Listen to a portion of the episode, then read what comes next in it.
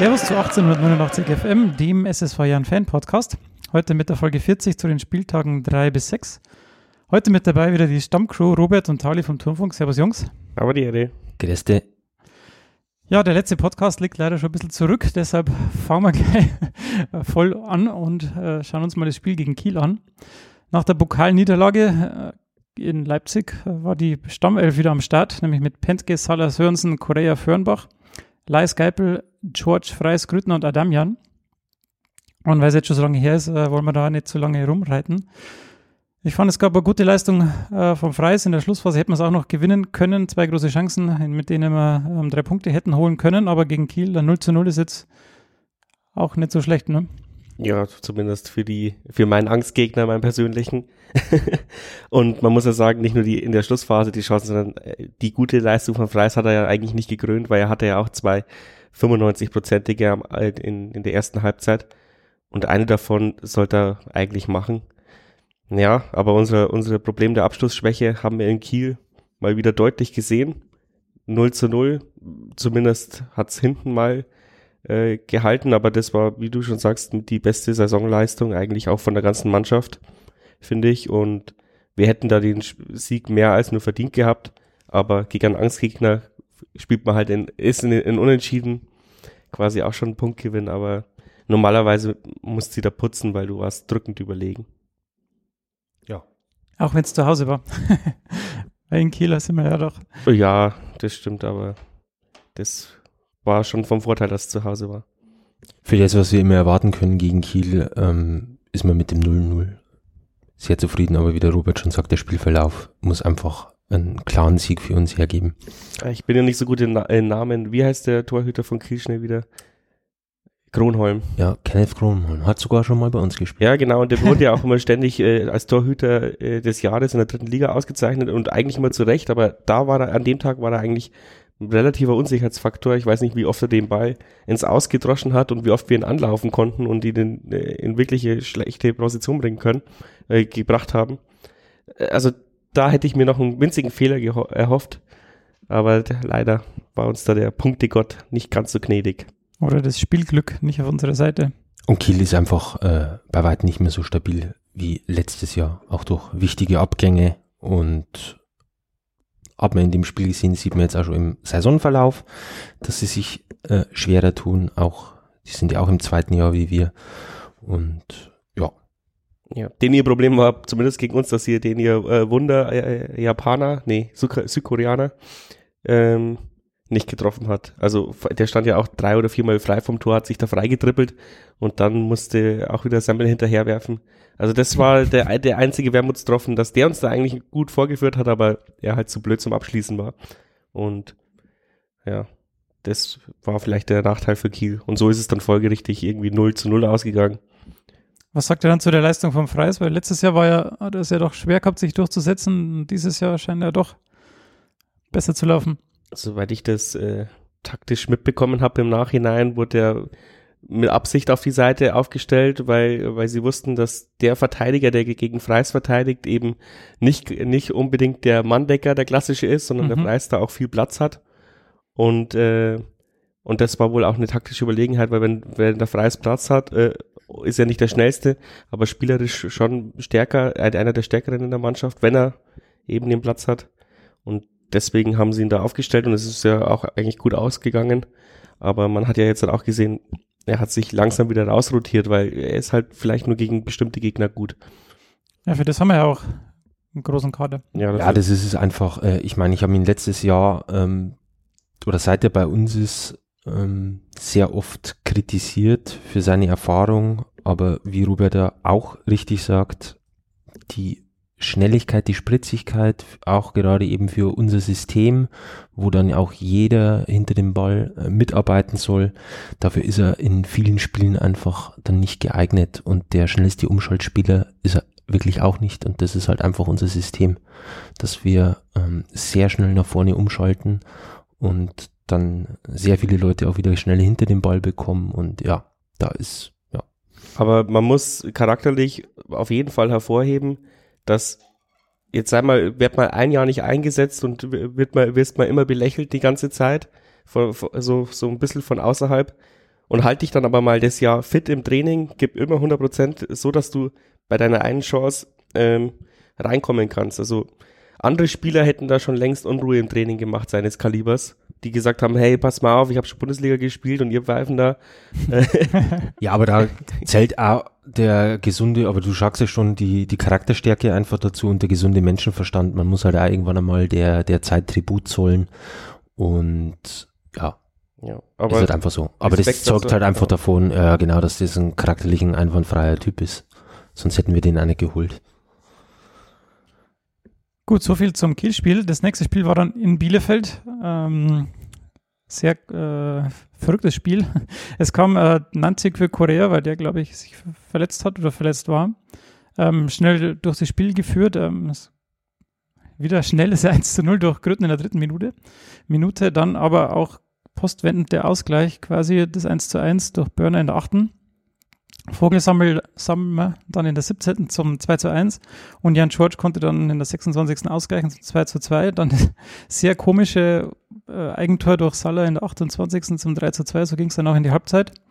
Dann kurz nach der Halbzeit konnte Grüttner in, äh, zum 3 zu 3 ausgleichen und als alles schon so aussah, als würde es 3-3 ausgehen, konnten Klos und Weihrauch dann in den Schlussminuten noch zum 5-3 stellen. Ähm, ja, ich hatte eigentlich gedacht, das könnte man irgendwie das 3 zu 3 nach Hause bringen, aber die Defense war in dem Spiel wohl nicht so ähm, auf dem Platz. Ja, bei beiden Seiten. Also ja. die ersten 30 Minuten vogelwild, also ein Auf und Ab. Also ich glaube, äh, beide Trainer, der Jeff Saibene und äh, unser Bayer Lorzer, da, hätt, da hast, du, hast du genügend Anschauungsunterricht für die Defensivabteilung oder für das, für das Umschaltspiel überhaupt in die Defensive zurück. Ähm, ja, da kannst du ja bloß die Hände über den Kopf schlagen. Also das war äh, ein Spiel ohne Abwehr rein, die ersten 30 Minuten. Ein Rauf und runter, ähm, gefühlt jeder Ball eigentlich im Tor. Hätten da sogar eigentlich noch mehr Tore fallen können. Ähm, ja. Ja, was, was war denn das für ein Tor? Also dieses Eigentor am Salah kurz vor der, also in der 28. da Abstimmungsproblem. Also, aber es hat ja auch nicht so ausgeschaut, als hätte er, also selbst wenn er den zum, zum Pentke zurückgeköpft hätte, hätte, also und er im Tor gestanden wäre, das wäre auch irgendwie recht schwierig geworden, den noch. Also ich habe immer gelernt, man köpft nicht äh, auf den Torhüter zurück, wenn man ihn nicht anschaut. Ähm, und man köpft oder man und man spielt vor allem nicht aufs Tor zurück, wenn es nicht sein muss sondern in der Situation hätte er ja auch eher mal Richtung äh, äh, Pfosten köpfen können. Ähm, also vor allem auch unverständlich, dass sowas bei einem Spielerpaar passieren kann, die jetzt, glaube ich, dreieinhalb Jahre zusammenspielen. Also sehr, sehr kurios. Also der einzige Vorteil ist, dass so was in der Regel nicht zweimal passiert. also hat er hoffentlich diesen riesen Bockmist äh, jetzt ausgebügelt, wo wir dann eh im Endeffekt äh, zwei, mit zwei Toren Unterschied verloren haben. Aber natürlich, äh, ich meine, diese Binsenweis heißt, wenn du auswärts drei Tore schießt, dann musst du eigentlich gewinnen oder zumindest einen Punkt mitnehmen. Ja gut, das kannst du auch für zu Hause sagen. Tragikomischerweise passiert ja sowas auch immer wunderbar in Bielefeld. Ja, letztes Jahr in stimmt, Knoll und Pentke. Ja, genau. Im, ersten, Im ersten Saisonspiel, Spiel, ersten genau. Saisonspiel, ja. Vielleicht ja, ist genau. auch so ein Gegner, wo wir, wo, wo, wo Penke Bock missbaut. Ich meine, Neuer hat es ja damals bei Klappbach, glaube ich, immer gehabt. Mhm. Die ersten äh, drei Saisons, wo er zu Bayern gewechselt ist. Ja, die, der, zu, der Zufall ist manchmal auch äh, ja, beschissen, dass es dann ausgerechnet immer gegen Bielefeld ist. Das machen sie sicherlich nicht aus äh, mit Absicht, aber wie du schon sagtest, das einzig Gute war, du hattest Anschauungsmaterial und man hat halt wirklich gemerkt, okay, die Abwehr war überhaupt nicht eingespielt. Ähm, und da stimmt auch wieder die Binsenweisheit, dass, äh, ne, dass, dass man in der Abwehr nichts verändern soll, weil das das Schwierigste ist, äh, um umzustellen. Deswegen, ja, der Korea ist schon ein sehr wichtiger Baustein. Aber nichtsdestotrotz musst auswärts äh, nach dem 3-3 äh, äh, bei einer gewissen Zeit und es ist äh, nach der 80. Minute, da musst die den Laden einfach dicht halten, da bolzt die Bälle irgendwo hin oder so, nimmst den Punkt mit aus Bielefeld. Ende Gelände ist nicht passiert. Mein Gott, das 5-3 äh, Kontersituation halt. Torwart raus. Ja gut, das, das letzte also, Tor, klar, klar. Das, äh Jacke wie Mütze. Aber nach dem 3-3, ähm, nee, musst dicht machen. Irgendwann mal. Ist egal. Und ja, da sind wir halt immer noch immer ein bisschen zu naiv und wollen immer auf Sieg spielen. Vielleicht ist es. äh, der ohne weiteres drin gewesen Ja, ohne weiteres drin gewesen, Natürlich, ja. klar. Aber dann muss er irgendwann einmal sagen, ähm, im Kollektiv, und da hat der Trainer wirklich dann nur relativ sehr, sehr wenig Einfluss da am Schluss, weil da kannst du dir reinbrüllen, was du willst. Das bringt ja sowieso nichts mittlerweile. Ja, ich habe jetzt aber die Wechsel nicht mehr im Kopf, weil es ist natürlich auch immer ein Signal, ob ich einen Stürmer noch in der, in der 70. bringe oder. Also in der, in der 80. Stolze für Freis, 82. Niedfeld für George und äh, 89. Al-Gadiwi für Nanchik. Also Naja, ja, genau, wenn ich volle Offensive reinballer, dann, dann will ich das ja, dann, dann, dann ist der Einfluss schon enorm. Also er wollte offensichtlich gewinnen. Und ich meine, das zeichnet uns ja auch aus, deswegen schauen vermutlich auch gerne und, und neutrale Leute die Jahn-Spiele an, weil eben sowas immer wieder passiert. ja, wenn entweder wir vergeigen es noch in letzter Sekunde oder wir holen Oder- noch ein 3 zu 0 auf. Ja, oder wir holen noch ein 3 zu 0 auf, ja. Hauptsache Spektakel. Ich selbst kann es halt dann einfach immer nicht verstehen. Natürlich war da der Sieg drin, aber keine Ahnung, ich bolz die Bälle dann nach Osnabrück oder so, was weiß ich, was da drüber liegt. Ja. Ähm, Das, da hast du recht, ja. Also ich sage ja aber die, auch daheim, immer ab und zu mal auf die A3 zu bolzen, äh, wird's nicht, wird uns nicht schaden. Und wer das gemacht hat, war eben der Wastel. Der, also der fehlt uns tatsächlich. Also mir fehlt er auf jeden Fall. Mir auch. Sehr sogar. Gut, nach dem Liebesbekenntnis äh, Heirate mich. Ich, ich wollte schon immer ein Doktor, eine Doktorfrau sein. ähm, kommen, wir, Der Jur, Punkt. kommen wir zum Spiel gegen Dresden. Äh, unser Coach war wohl von der Startelf äh, überzeugt und hat keine Wechsel vorgenommen. Die Dynamo Dresden dafür mit dem neuen Coach äh, kurz, kurz vor dem Spiel, beziehungsweise drei Tage vorher, glaube ich, haben die den Coach gewechselt. Ähm, Ausmann wird dann in der 22. Minute im Strafraum übersehen. Also so habe ich das gesehen. Da war dann, der war pudelnackert frei und macht das 1 zu 0. Das heißt, übersehen, davor sind wir f- äh, 35 Mal an den ballführenden äh, Spieler vorbeigerannt. Das war und in der 52. dann macht der Dumic äh, nach ja, ein paar Abpraller das 2 zu 0. Ähm, Tali, du hast das kommentiert. Für uns war da irgendwie nicht mehr drin, oder? Das würde ich jetzt eigentlich so nicht unterschreiben. Also Dresden hat einfach aus nichts erstmal das 1-0 gemacht. Da war, da kam einfach gar nichts von denen. Ähm, man hat gemerkt, okay, die sind verunsichert, neuer Trainer, wie ist es jetzt? Natürlich ja immer gefährlich ähm, für die eigene Mannschaft oder für unsere Mannschaft. Wenn da eine Mannschaft kommt mit einem neuen Trainer, kannst du dich nicht so ganz drauf einstellen äh, aus dem äh, äh, Scouting-Bereich. Und ja, genauso war es eigentlich. Also wir haben das Spiel in der Anfangsphase absolut bestimmt. Vielleicht haben die klaren Torchancen gefehlt, aber von Dresden kam halt einfach erstmal gar nichts und dann, wie gesagt, aus dem Nichts da das 1-0 vom Ausmann, wo wir uns äh, wieder, ähm, wo glaube ich, ja, ich würde sagen, gute 80 Prozent gehören uns vor dem Tor. Ja, ich, Mhm. ich weiß gar nicht, Firnbach spielt, glaube ich, den Fehlpass Mhm. und dann geht's blitzschnell. das war allgemein in dem gesamten Spiel, dass wir uns wieder haarsträubende Fehler gerade im Aufbau, also im, in unserer Viererkette erlaubt haben. Sörensen hatte dann nicht seinen allzu besten Tag, Fürnbach aber genauso. Die, ja, Ja, kurze Pässe auf zwei, drei, äh, vier Meter einfach nicht angebracht haben, den Gegner reingespielt haben und dann hat Dresden aber auch die Spieler ähm, Passquote 61 Prozent. ja, äh, unterirdisch. Und ich meine, jetzt haben wir sowieso nicht die allerbeste Passquote, aber 61 Prozent ist allgemein aber absolut unterirdisch. Ja, vor allem, da sind ja auch die ganzen Querpässe dabei. Ja, eben. Da kamen vielleicht bloß 40 Prozent an in dem Spiel. Nee, äh, war dann in der Summe einfach von den Fehlern und das hat der, der Achim Bayerlotzer dann auch in der Pressekonferenz gesagt, in der Summe einfach viel zu viel, viel zu viele Fehler, die da nicht passieren können. Gerade bei uns ähm, im hinteren Bereich. Und ja, das hat halt dann Dresden zweimal ausgenutzt. Also ich habe bestimmt, seitdem wir Turmfunk machen, drei oder viermal Dresden kommentiert und jedes Mal waren sie uns, also jedes Mal war die Niederlage eigentlich verdient und die waren uns überlegen. Und diesmal war ich nur im Block gestanden und ich habe Dresden noch nie so schwach live gesehen wie, wie an dem Spieltag, deswegen ärgert mich die Niederlage umso mehr. Und ich glaube, es war bloß eben nur dieses 1 zu 0 hat uns das Genick gebrochen, weil Dresden wirklich gut äh, um den 16er rum verschoben hat. Und das ist genau das, was wir nicht können. Also ich glaube, der Trainer hatte nicht viel Zeit zu analysieren, aber die Devise war dann ganz klar, weil du, die haben, ich weiß nicht, wann das erste Tor gefallen ist, 22 Minuten steht drauf, ja, äh, gefühlt war es früher.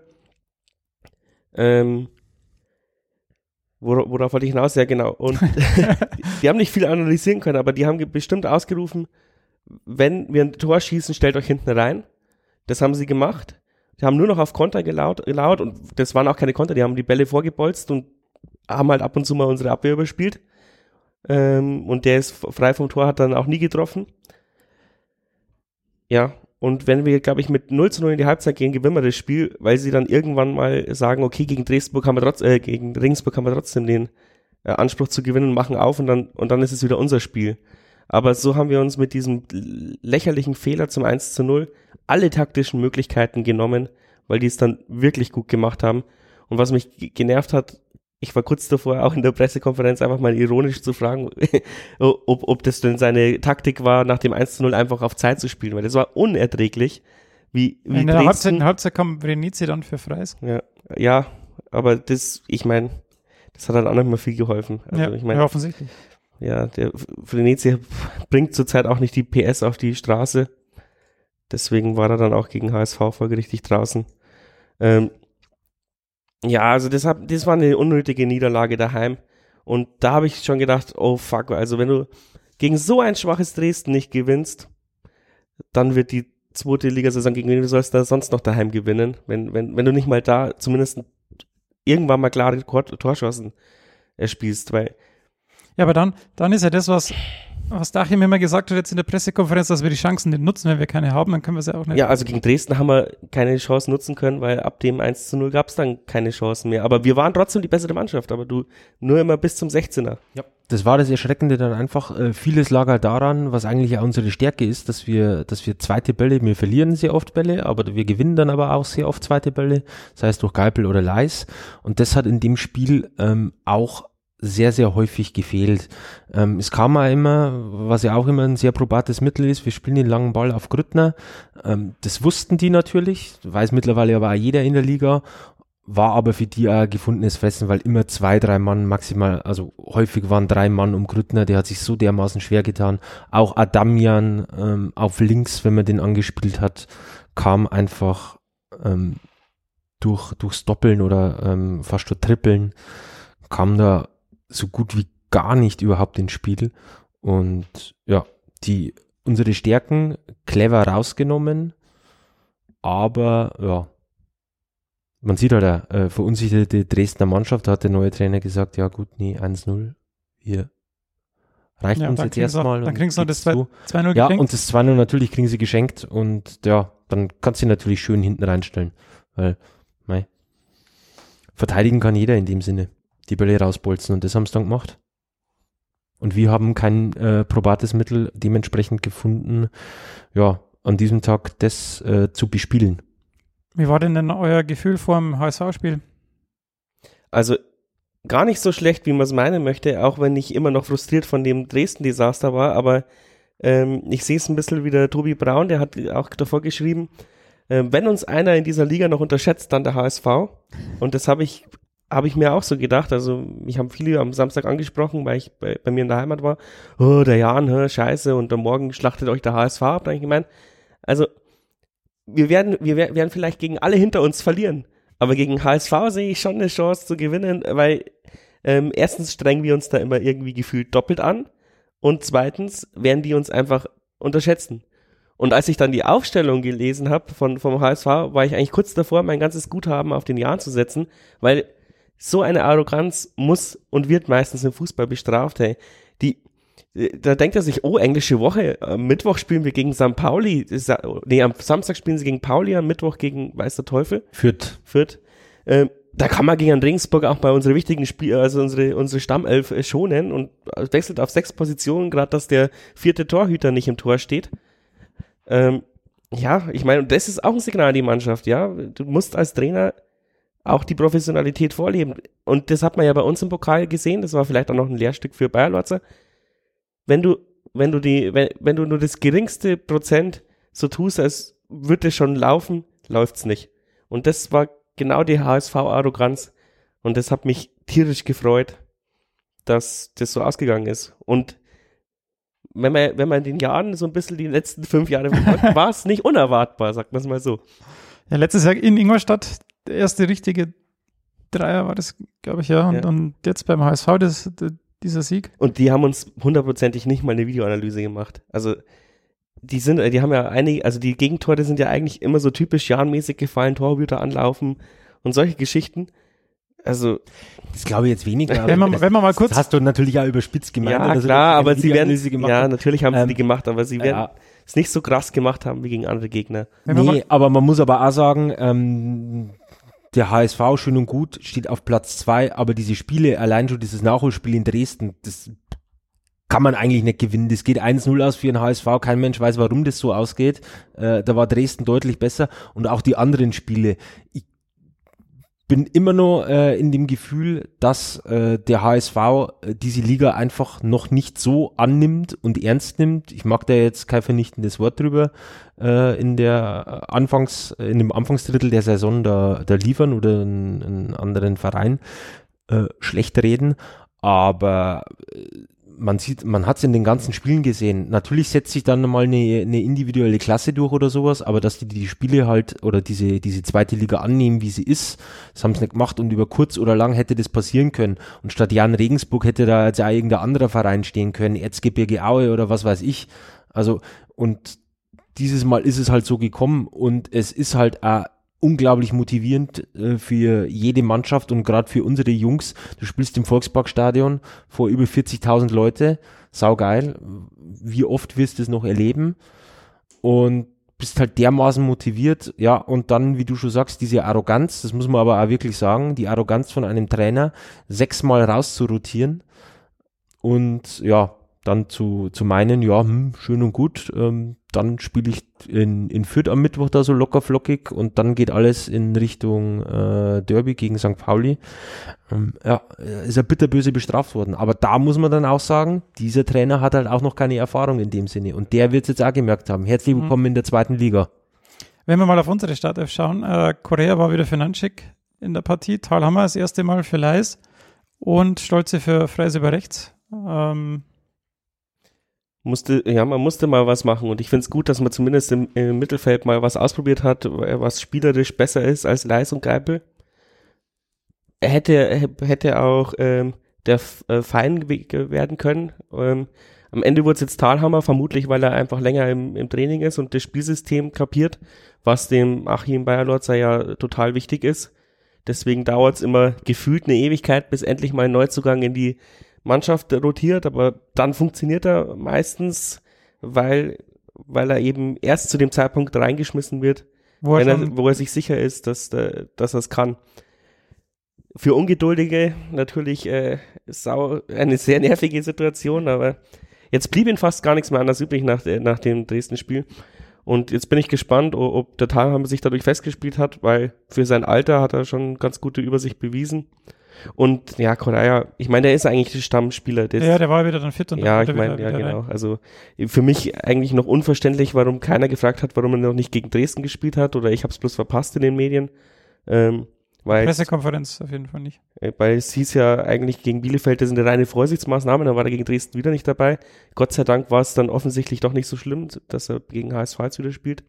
Weil das ist für mich einer der wichtigsten Bausteine mit zurzeit im Mittelfeld, solange Nachreiner verletzt ist, weil ähm, ja, weil so, so, so und solange Volkmar offensichtlich auch noch nicht das Niveau erreichte, wie ihn Bayer Lorzer gerne hätte, sonst musst du da hinten immer rumbasteln und das Gebastel funktioniert offensichtlich nicht zurzeit. Ja, aber vermutlich gerade äh, deswegen wurde er auch gegen Dresden noch rausgenommen. Vermutlich, ich sehe das ja. einfach als, als absolute Vorsichtsmaßnahme. Was sagt er? Er hätte vermutlich, vermutlich hätte er da schon spielen können. Bin ich mir relativ sicher.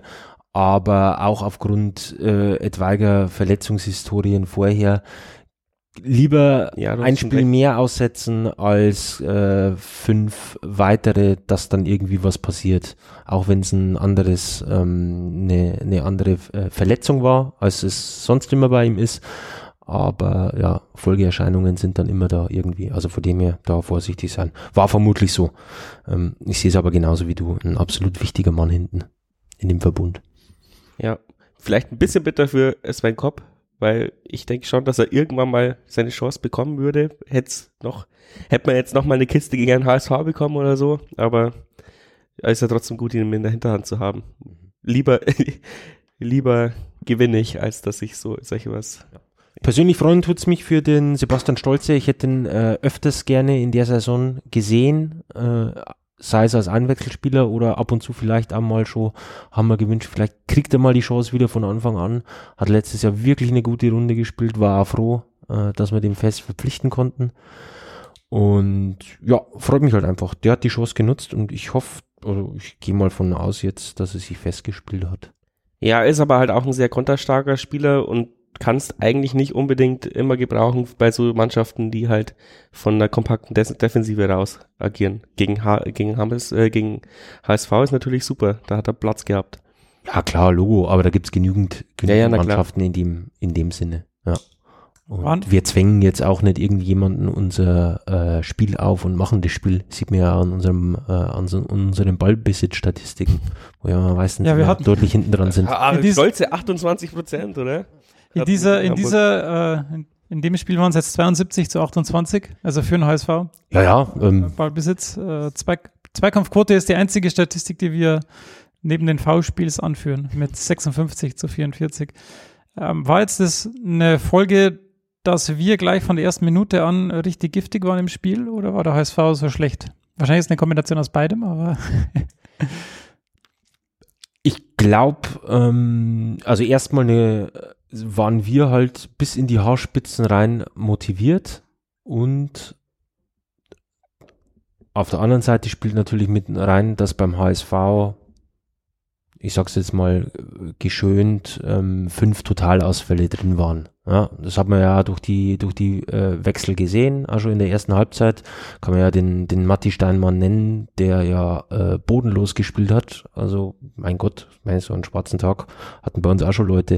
Und das haben wir halt aber auch äh, ordentlich ähm, ausgenutzt. Und man weiß aber auch, und das ist auch richtig gemacht worden, dass der HSV gerade mit seinem Torwart extrem weit vorrückt, das so spielen lässt. Das möchte der Tiet so spielen.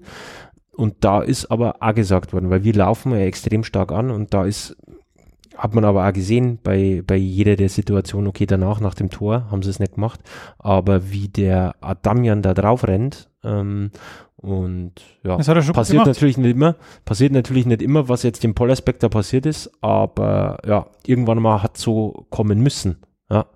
Und äh, da muss sich der HSV dann auch überlegen, ja, hm, mache ich das jetzt nochmal. Aber ich glaube, der äh, Pollersbeck wird das auch nie wieder machen und den Ball dann Oli Kahn-mäßig irgendwo in die, in die Spree ballern. Ja, ich meine, ich war ja mit so einem ähnlichen Gegentor auch in den Fußball-Highlights. Robert, erzähl doch mal von deinen Erfahrungen. Was rätst du an den Julian Pollersbeck? Ja, das äh, Pressball. Wie geht man mit dem Fame um? Wie geht man mit dem Film um, ja? Also bei der nächsten Situation, die ich, die, die ich dann hatte, habe ich einfach draufgebolzt und ihm quasi die Schienbein gebrochen mit dem Pressball. Also sowas willst du als Torhüter dann nie wieder erleben. Aber ja, aber es musste so sein, ja. Wie gesagt, gegen Kronholm hatte er eine ähnliche Situation. Da ist der Ball dann aber leider einen halben Meter am Pfosten vorbeigegangen. Und es freut mich sehr für Adamian, dass er sieht, weil das ist auch als Stürmer brutal anstrengend, da ständig auf den Torhüter draufzulaufen und in 99,95% der Fälle spielt er dir den Ball einfach wieder weg. Aber wenn du dann siehst, okay, dann in 1000 Fällen klappt's halt einmal, dann laufe ich halt tausendmal auf den drauf. Weil ein Tor ist halt trotzdem geil. Und ich meine, das hat, das hat ihm, ähm, ja, so viel Auftrieb, Auftrieb ja. gegeben, dass er gleich den ersten Hattrick eines Armeniers in der Profi, in der Profiliga, in der deutschen Profiliga geschafft hat. Also, er hat jetzt auch Geschichten geschrieben. Ja. Aber die Tore, die gefallen sind, also es war alle, von allem was dabei. Es war nach Freistößen haben wir getroffen, das 2-0 nach einem schönen Pass vom Geipel, dann äh, Ja, sowas habe ich ja noch gar nicht gesehen. Also hier an dieser Stelle, also Andi Geipel, wo du den Ball rausgezaubert hast, holla die Waldfee. Also jetzt kenne ich den, äh, den Andi Geipel auch schon längere Zeit, war ja hier schon Gast, äh, ganz feiner Kerl, aber sowas habe ich noch nicht gesehen. Ja. Andi, feines Füßchen. ja, behalt dieses Füßchen bei. Rachim hat auch in der Pressekonferenz vor dem Spiel gesagt, dass mit dem 6 zu 1 ist wohl nicht zu rechnen. Hat er nur knapp nicht recht gehabt. Ja. Ja, klar, also hat alles gepasst. Also zum einen die HSV-Arroganz, zum anderen die Aussage vom, vom Achim. Dann hat jeder getroffen, wie er wollte. Ich meine, man muss ja auch sagen, ich glaube, wir hatten sieben Großchancen und fünf Tore geschossen.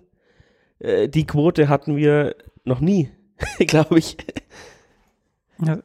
Es gab noch zwei Sachen in der Pressekonferenz. Erstens hat er gesagt, er hat in der Halbzeit auf 4-3-3 umgestellt. Wäre das auch mal was, was wir so von Anfang an spielen könnten? Ja, meistens spielt er ja eigentlich eher äh, 3-4-3 dann, wenn es nicht läuft. Ähm, keine Ahnung, das sind so taktische Scharmützel. Äh, Wenn die Leute ihre Position vernünftig aufspielen, kannst du ja auch im, im, im 10 1 spielen. Ich bin eh kein Freund von so einer Einschätzung im System, weil das ändert sich sowieso im Laufe des Spiels. Also ob jetzt da irgendwie ein 4-2-3-1 kommt, ein 4-4-2, äh, flach, äh, Raute spielt mir ja heutzutage nicht mehr. Habe ich letztens erst gelesen in so einem Trainermagazin. Ähm, Mai, äh, pff, im Endeffekt äh, zählt, äh, was Platz, du auf den Platz ja. bringst, genau, richtig. Also ich finde die, Und das Runde muss immer nur ins Eckige. die, die Herangehensweise der Beilords eigentlich macht, finde ich immer besser. Also in der Regel äh, bereitet er sich sehr gut auf die, auf die Spiele vor und meistens sieht man auch, dass er, dass er Schwachstellen des, der gegnerischen Mannschaft gesehen hat und stellt dann die gewissen Spieler dorthin, eben wie die Freisgeschichte gegen Kiel. Aber das hat man auch schon öfters gesehen, dass er, dass er dann eben Adamian eher anlaufen lässt, den Torhüter. Also er hat die Schwachstellen der Gegner schon oft gut analysiert. Meistens kommt trotzdem nichts Zählbares dabei rum, aber wenn es klappt, dann klappt es halt meistens, äh, dann, dann klappt's gut. Und ähm, das macht er auch unterm Spiel meistens äh, gut, aber oft fehlt ihm halt dann trotzdem auch die Optionen, weil man merkt ja immer, wenn es nicht läuft, dann kommt halt äh, Niedfeld rein, Scholze rein. Äh, Das sind schon immer Muster, die auch ein bisschen berechenbar sind. Na gut, jetzt Aber haben wir noch, jetzt haben wir noch nichts Thalhammer und. Klein. Ja, genau. Und je mehr Optionen wir haben, desto mehr kann er auch sein, äh, sein Taktiknäschen ausspielen und da halte ich schon relativ viel von ihm. Auch wenn es in der Saison ein, zweimal schiefgegangen ist, wo man sagen kann, okay, die Wechsel waren vielleicht zu spät oder irgendwas, aber diesen Kritikpunkt hast du bei jedem Trainer, das sollte man nicht so aufwiegeln, aber meistens sind unsere Leute halt echt gut vorbereitet auf das, was sie erwartet. Und das ist der Job eines Trainers. Und jetzt das warte liegt- erst mal, bis unser Königstransfer, der André Day, so richtig Mein zündet. Königstransfer, Ja, ja. du? Ja, ja, da sieht man mal wieder, wie viel Ahnung wir vom Fußball haben. Ja. Ja, was ist eigentlich mit dem los? Können wir gleich mal. Also er war nicht im Kader, er war nicht, er hat nicht gespielt. Ähm, Wann war er mal im Kader? Das ist die Gegenfrage. Das wüs wüsste ich auch nicht, aber er ist, spielt zurzeit auch nicht in der U21.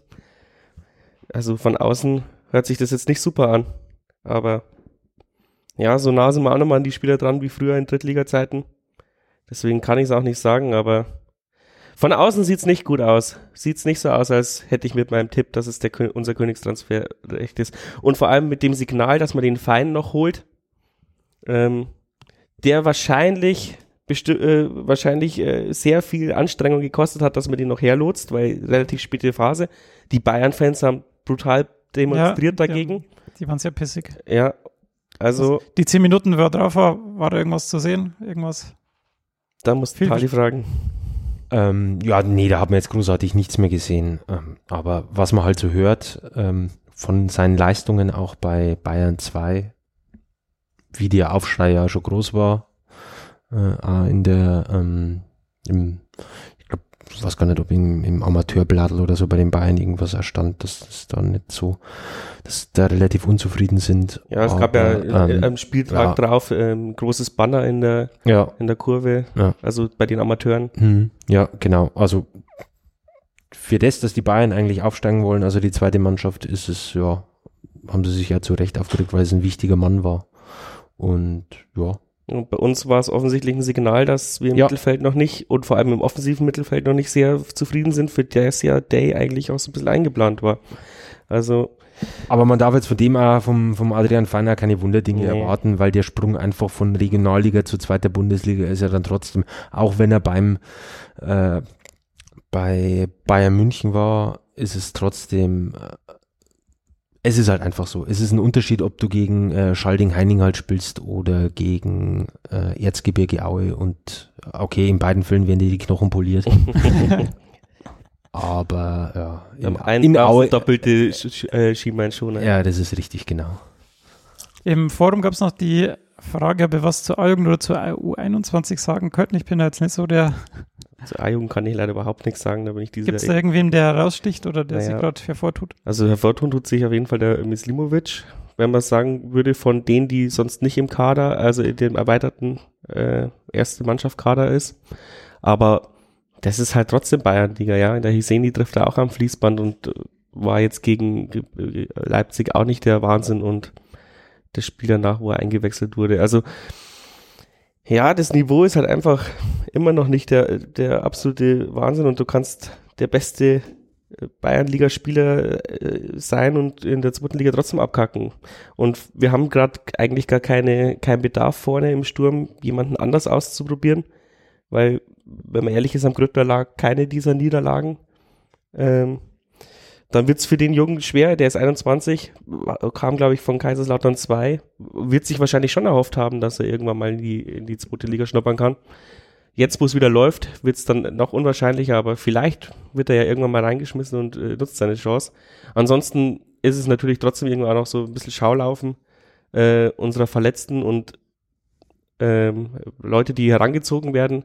So wie ich das so ein bisschen von außen beobachte, versucht man trotzdem nicht die komplette den kompletten Kader der ersten Mannschaft da reinzuschmeißen, sondern die Leute auch, äh, nur die, die es wirklich Spielpraxis brauchen, spielen mittlerweile in der zweiten.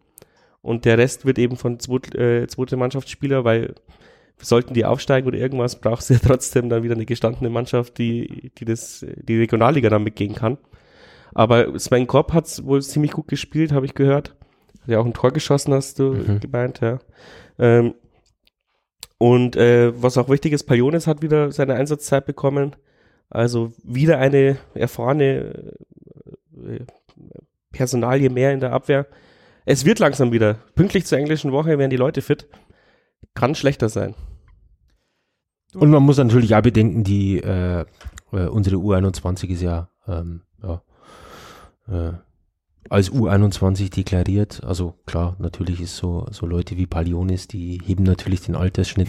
aber es ist halt trotzdem eine blutjunge Mannschaft und äh, mittlerweile ist es ja trotzdem so in der Bayernliga, was da für äh, ja, Mannschaften rumrennen, wenn du dir äh, äh, Türk Ataspor München anschaust, wo gefühlt eine Drittligamannschaft eigentlich am Platz steht oder mindestens Regionalliganiveau hat, ähm, was die da reinbuttern, ähm, ist es à la Bonheur, wie sich unsere Mannschaft schlägt. Und ich meine, gerade äh, sind wir Platz 5 oder Platz 6 und da geht meines Erachtens ähm, immer mehr, weil äh, gerade die, die U21 ist dann doch immer ein, ein Spätstarter.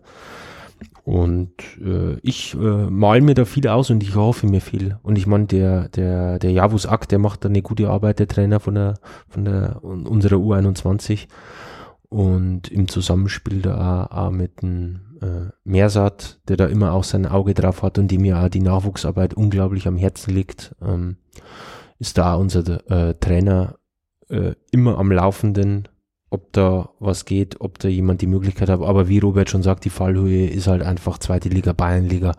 Über kurz oder lang musst du einfach in der Regionalliga spielen. Es ist so auch wenn die Regionalliga natürlich ein riesen Aufwand mittlerweile ist. Ähm, man sieht ja Mannschaften wie Nürnberg sagen, nee, wir wollen nie und nimmer mit unserer Mannschaft in die dritte Liga. Die Regionalliga ist genau die richtige Liga für uns. Wie ist es dann schon bei uns, wenn wir dann eine Mannschaft haben, wo wir ja gefühlt jetzt auch nicht ein Zweitligist eigentlich sind? Was soll dann eine zweite Mannschaft in der äh, ja, Regionalliga? Aber da ist dann einfach trotzdem die Fallhöhe viel zu groß für ähm, ja, junge Spieler ja, da, da wirst du auch irgendwann mal den Weg gehen, dass du halt die, die, die so aussehen, verleihst in dritte Liga.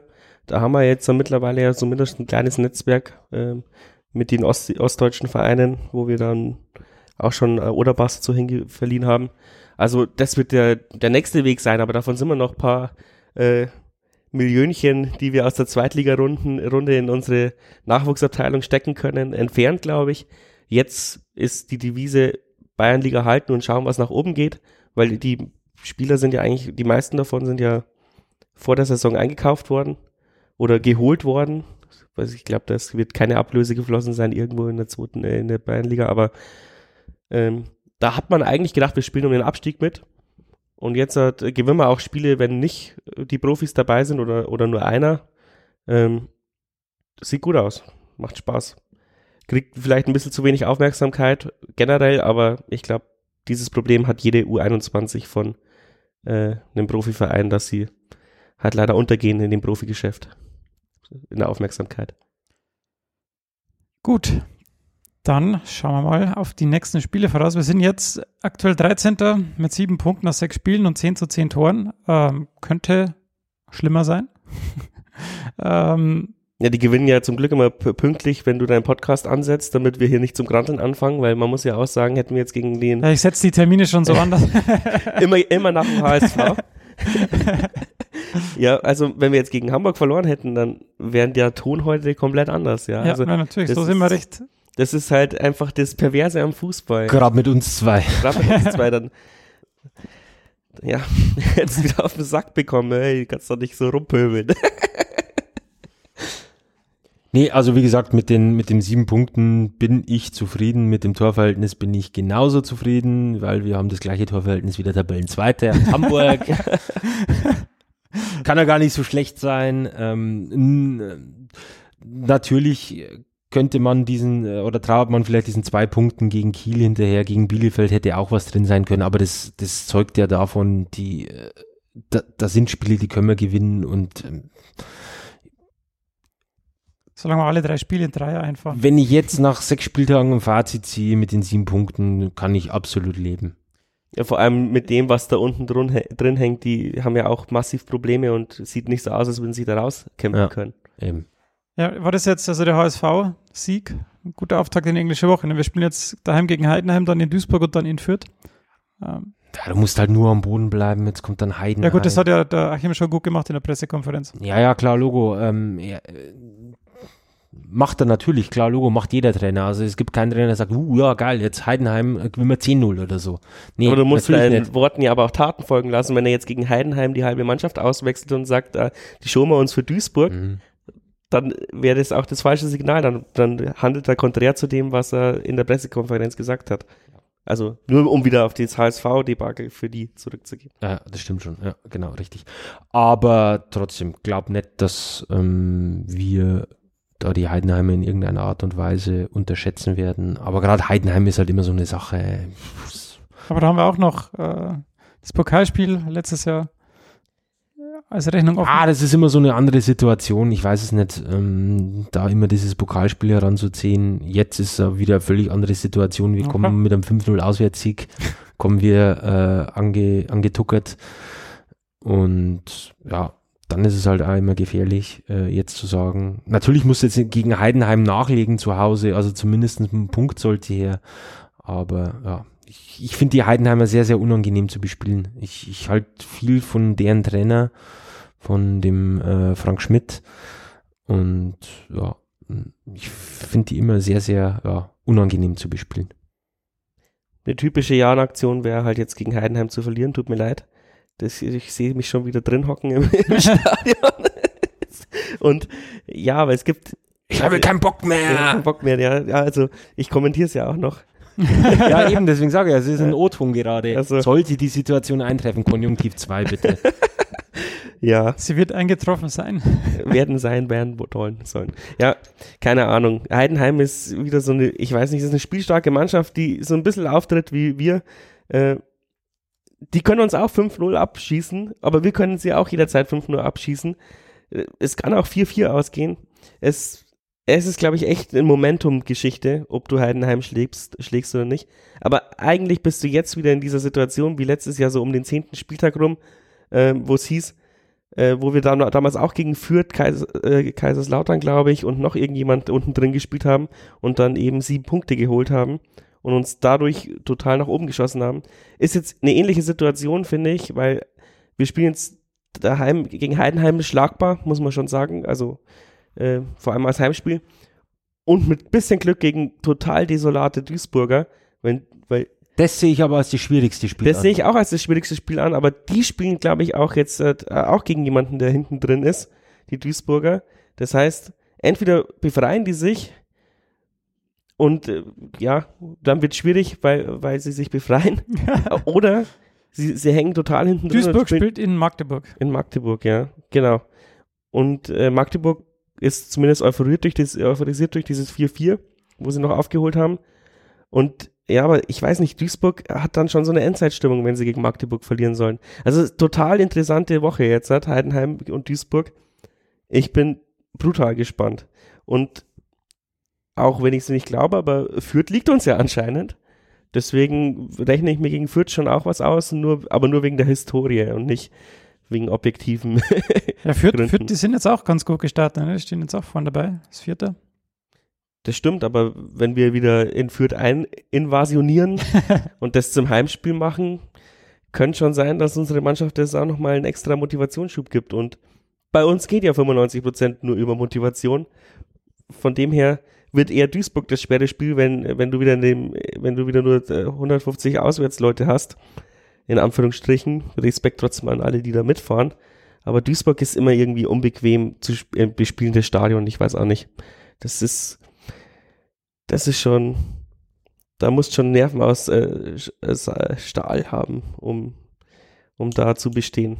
Aber es, ja, die sind unten drin und es wäre zwar untypisch für ein Jahr, dass wir mal die Leute da hinten reinballern, aber letztes Jahr haben wir es auch geschafft. Es gibt Let's do it again. Let's do it again, ja. Und dann, weil die ja alle hinten drin auch noch gegeneinander spielen, dann bist du vielleicht nach drei Spieltagen äh, total weg wieder. Lass, lass uns das Spekulieren aufhören und zu den Tipps kommen, Robert. Ja. Drei Spiele, wie viele Punkte? Ich tippe vier und hoffe sieben. Tali?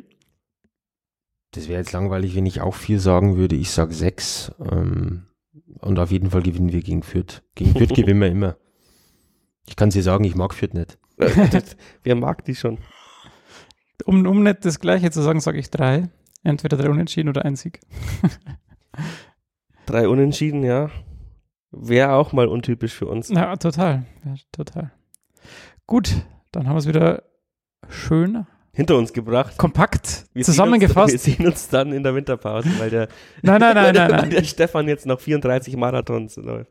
Das ist nicht wahr. Wir werden uns, also nach Fürth ist eh die Länderspielpause. Dann versuche ich mal wieder einen Gast zu arrangieren. Vielleicht klappt es. Äh, da haben wir dann ein bisschen mehr terminliche Flexibilität und dann hoffen wir mal auf viele Punkte bis dahin. Ja, gut. Vielen Dank euch Hast beide. das jetzt ja immer ganz gut hinbekommen. Mit Was? den Podcast-Terminen und Punkten. Ja, genau. dann, dann, wenn so ist, dann gewinnen wir wieder gegen Fürth und dann sind wir wieder alle guter, guter Dinge, wenn wir uns das nächste Mal sehen. Gut, dann vielen Dank an euch beide, dass ihr Zeit gehabt habt und dann sehen wir uns beim nächsten Mal. Servus. Ciao. Bitte.